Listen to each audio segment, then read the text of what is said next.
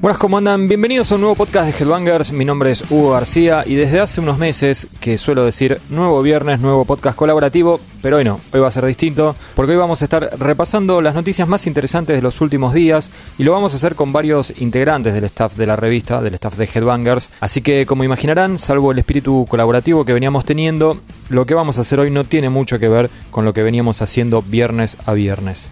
Vamos a ver cómo sale esto. Antes que nada te cuento que este podcast está auspiciado por la tienda online de Headbangers. Esto es tienda.headbangers.com.ar. Ayer ingresaron 12 modelos nuevos de remeras. Remeras que van desde Cannibal Corpse a Rush, pasando por cosas como Megadeth, como Fate More, que más como Anthrax, CC Top, Behemoth y bueno, unas cuantas más tienda.headbangers.com.ar como siempre se hacen envíos a todo el país de hecho, en realidad se hacen a todo el mundo, pero digo a todo el país para hacerlo más sencillo.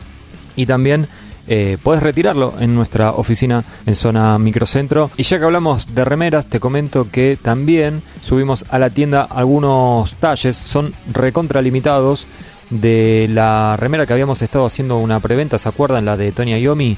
Bueno, está ahora disponible para los que no hicieron, para los que no reservaron, ¿sí?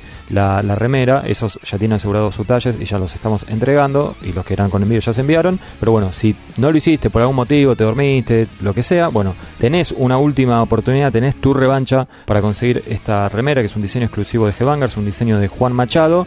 Lo que sí te tengo que decir es que son las últimas que quedan, se terminan esas y a llorar a la iglesia. Además, el precio es un poquito más elevado porque, bueno, había que darle prioridad a los que hicieron la tarea, a los que dijeron, acá estábamos, apoyamos el proyecto, queremos las remeras. Así que ya saben, tienda.gbangers.com.ar, la última oportunidad para conseguir la remera de Ayomi, el hombre más poderoso del mundo. Y por último, para terminar con el chivo, te cuento que durante este fin de semana vamos a estar actualizando la tienda con nuevo material en CD, así que estate atento para ver cuáles son las novedades que vamos a estar subiendo. Hay material editado de forma nacional y también hay unos cuantos importados. Vamos a arrancar el podcast y lo vamos a hacer escuchando a una banda argentina. La banda es Against, una banda que acaba de presentar su nuevo disco, ya es el tercero de estudio. Se titula Nueva Cultura Pesada. Lo estuvieron presentando hace unos días nada más en Niceto con una gran concurrencia, lo cual no es poca cosa, sobre todo para una banda nacional y sobre todo para una banda independiente y más que nada debido a la, bueno, complicada situación económica que estamos pasando.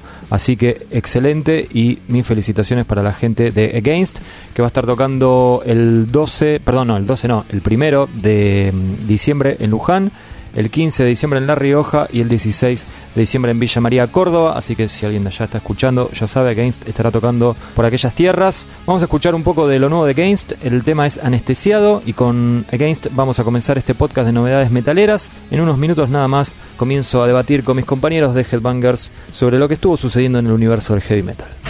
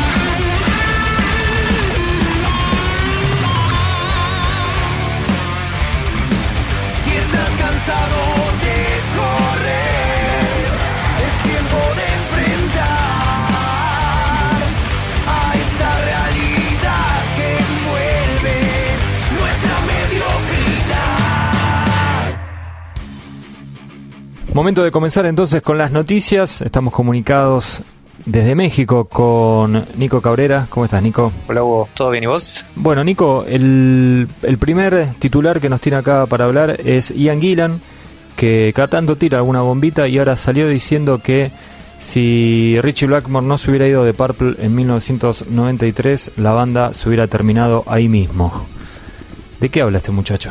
Señor, mejor dicho, ¿no? Sí, este, este señor. A lo que se refiere Ian es que justamente al momento, bueno, para empezar, siempre habla un poco desde el resentimiento, porque es sabidísimo, lo sabe absolutamente todo el mundo, que el problema entre, en Purple de la formación clásica esta del Mark II siempre fue entre él y, Blackmore, ¿verdad? Se tuvieron muchísima bronca eh, de un lado para otro y de viceversa, siempre. Entonces el tipo desde entrada ya está cansado de que le pregunten todo el tiempo por Blackmore. De, hecho me acuerdo en, en, el 93 cuando lo reemplazó primero Joe Satriani a, Blackmore. Eh, en alguna nota que le hicieron, creo que era en una revista española, creo que era Kerrang, que había leído en su momento, el tipo le preguntan, ya fíjate ahí, en el 93 le estaban preguntando lo mismo, y dice, bueno, pero no es tan importante Blackmore. Eh, por ejemplo, Smoke on the Water también es, famosa por su letra. Y lo ponían de titular como en joda, ¿no? Porque ni él se lo debe creer. Y no, la verdad que no. Eligió un mal ejemplo, ¿no? Capaz que hay algún otro ejemplo, pero justo ese no. No, justo Smoke on the Water no. No. Este, y bueno, acá otra vez sobre la misma pregunta de lo que está hablando Ian, es que eh, al momento en que, se separó la banda definitivamente, va, que Blackmore se fue definitivamente de la banda, eh, estaban en un momento de popularidad baja, porque estaban girando y no estaban llenando, según lo que dicen en esta misma nota. Estaban tocando en lugares en los que generalmente llenan de Europa a, media sala. Entonces, eh, él ve como un signo de que si seguían por ese camino con Blackmore, eh, iban a terminar desapareciendo, cosa que está difícil de primero de comprobar y además que estamos hablando en el 93, que yo creo que ninguna banda de heavy clásico eh, llenaba en ninguna parte porque los 90 fueron, ya sabemos lo que fueron, ¿no? Claro, exacto, sí. Me parece que es una cuestión más del contexto, obviamente la culpa no la tenía Blackmore y no creo que alguien haya dicho, ahora vuelvo a ver a Purple porque no está Richie. En todo caso habrá vuelto porque e, ese tipo de música volvió a estar en boga volvió a estar bien visto, ¿no? Sí, fue exactamente eso. Pasó la turbulencia de, la época jodida del metal y de a poco empezaron a resurgir todos, pero no fue, desde ya que no fue culpa de Blackmore ni lo mal que estaban, de, que, estaban funcionando las cosas, ni, ni lo relativamente mejor que empezó a funcionar después. Pero hay que decir, Blackmore se fue a, Rainbow en ese momento y le fue súper bien y sacó un discazo. Eh, no es que Blackmore no, estaba al nivel ni estaba haciendo cosas copadas. Y tampoco creo que sea que casualidad que eh, cuando entra Steve Morse pasan unos años más hasta que Purple vuelve a tocar por el recomodamiento y por lo que se demora en grabar un disco. Perpendicular, el primer disco con Blackmore, con Steve Morse sale en el 96. Entonces sí, ya estaban cambiando un poco las cosas, se estaban acabando los 90 también. Es un poco de todo. No lo habíamos dicho, la, entrevista esta a la que hacíamos mención fue con Eddie Trunk en su programa de radio en Sirius XM. Bueno, y la otra noticia ya está, lo dejamos atrás a, a, Richie y sobre todo a Ian Gillan. Sí, Ian tiene que dejar atrás a Richie, me parece ya, soltarlo. Y pasamos a la otra noticia con la, que quería hablar con vos, Nico, y tiene que ver con que, bueno, el año que viene para, para los fans de Motley va a ser un, buen año, aparentemente, porque se va a estar estrenando finalmente, después de muchísimo tiempo y de muchísima expectativa, la película The Dirt, cuyo título entero es bastante largo, es The Dirt Confessions of the World Most Notorious Rock Band. La buena noticia es que, me imagino para nosotros solemos hablar con Nico el, esta dependencia de Netflix que tiene mucha gente. La buena noticia es que se va a estrenar en Netflix. Sí, sí, pasó por un, por un, alguna, por varias distribuidoras, por Paramount, incluso MTV fue la que más tiempo tuvo los derechos y, finalmente la que está haciendo que funcione o que, se edite al final es, eh, es Netflix, porque pasaron bastantes años desde que empezaron con la producción y todo esto, porque de hecho sabemos que está basada en el libro de autobiográfico sobre Motley y el libro es del 2006 y desde ahí se empezó a hablar ya de que se iba a hacer alguna adaptación. Claro, o sea que digamos tiene la, comodidad de la ventaja de mirarla en tu casa, pero ya con esto me imagino que no hay chance de estreno en, cine, o no sé si hay algún algún estreno de Netflix que también se hizo en cine. ¿Tenés idea vos? No, sí hubieron como primer capítulo de serie que se estrenó en algunos cines, pero cines contados con una mano. Claro. eh, como evento especial, pero películas que se hayan estrenado primero de Netflix, Netflix, que se hayan estrenado primero en cine, creo que no hay. A lo mejor se me escapa algo, pero creo que no. Y bueno, eh, la otra noticia tiene que ver con que es como que la banda eh, estuvo grabando música para la película. A mí no me termina de quedar claro. Sí, ellos grabaron cuatro temas para la banda de sonido de, de la película esta, que son canciones que van a salir en- justamente en la banda de sonido y no en la película, porque de hecho eh, lo gracioso de todo esto es que salió el director de la película a, a decir que con- en- encontraron a un, a un chabón, Timmy Craven, que les literalmente dice que fue un, un hallazgo y lo salvó, porque el, que el tipo es un cantante de una banda tributo a Motley Crue justamente, Sí. y que, lo- que fue un súper hallazgo encontrarlo porque eh, evidentemente en la música de la película no va a estar la banda involucrada y, y va a estar este tipo cantando, lo cual no habla muy bien de Vince Neil, ¿no? Porque un tipo, un- uno de una banda de tributo canta mejor de lo que puede cantar él ahora, ¿verdad? Pero para, para, Pero para, le- para. le- sí, ¿Por, qué, ¿Por qué no va a estar eh, Vince Neil? La película es con actores, eso lo sabías. No, sí, por supuesto. Ah. Estaría bueno, no que actúen, pero digo, eh, pero la música tampoco. Y eh, todavía yo no sé cómo va a ser esto, pero es lo que dice el, el tipo este. Y, y literalmente dijo, digo que lo encontraron y que le salvó las papas. Qué loco. Y les Porque invito a que lo busquen, ¿eh? La banda se llama Motley Inc., así como de Incorporated, y, y suena, la, la verdad que suena igual a Vince cuando tenía 25 años, pero hasta creo que canta un poco mejor el tipo de este Timmy Craven. Claro. Tal vez haya algo de, de derechos o algo así, ¿no? Que no sé. Me parece raro porque encima hace poco habían mostrado fotos de que ellos estaban en el estudio, eh, la banda, y nunca se terminaba de entender bien qué estaban haciendo en el estudio, pero se los veía ahí y uno intuía que, bueno, estaban grabando algo, qué sé yo. Sí, bueno, pero por eso lo que grabaron son estas cuatro canciones que encima la vienen promocionando hace rato, pero todavía no editan nada. Eh, unas cuatro canciones con Bob Rock, Sí, Eh, canciones nuevas. canciones nuevas para la banda de sonido de la película. Ok, pero después las canciones Motley las va a cantar otra persona y no, no Vince Neil. Esto es lo que da a entender, por lo menos lo que está diciendo el, el director. Ok. Después, lo que sí sabemos que no puede hacer Motley por contrato es salir de gira, porque Sí.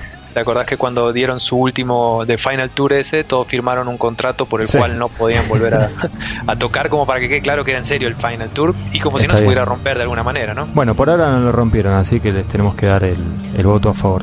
Sí, sí, por ahora no sonó, sí. eh, se, se- se lo tomaron en serio justamente de tantos que empezaban esta idea de hacer su último tour y que no hicieron nada parecido al último tour. Dijeron, Sí, no, de hecho es muy posible que este sea el último podcast que hagamos, así que lo van a tener que pagar el doble. El último podcast yo no firmé nada.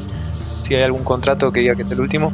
Después contratan uno que me imita a mí y listo, siguen ustedes. Bueno, vamos a escuchar un poco de Motley Crue y después seguimos con más podcast con noticias.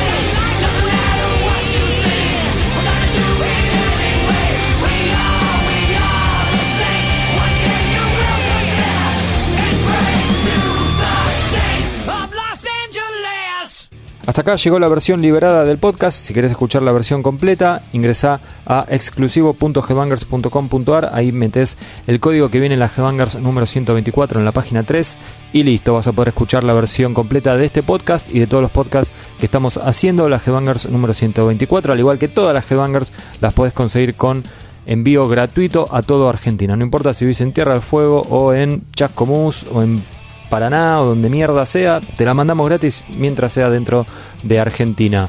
Y si no, la puedes comprar en los kioscos diarios de Capital Federal y Gran Buenos Aires o en las roquerías de siempre. Tener los puntos de venta en la página de Gbangers, gbangers.com.ar. Te recuerdo por las dudas, si no te enteraste, la Gbangers número 124 tiene ayudas Priest y Alice in Chains en las portadas. Tenemos reportajes con las dos bandas, tenemos las coberturas de los dos shows en el Solid Rock en Buenos Aires. Tenemos fotos, tenemos pósters, dos pósters, uno de uno de Alice in Chains en vivo en Argentina. La verdad, para mí es creo que es el mejor número del año y sin dudas es el número más variado porque además de Judas y Alice in Chains tenemos entrevistas con Blackstar Riders, con Lizzy, con Hound, con Cauldron, con Spirit Adrift, Anclas and the Dead Beats, Anek, la ex eh, de Gathering, con la gente de Taura, con Pig Destroyer, con Sebius y además un montón de reviews, un montón de crónicas de shows, el Head Files y toda la data de siempre. Así que no tengo nada más que decirles. Chau y gracias por estar ahí.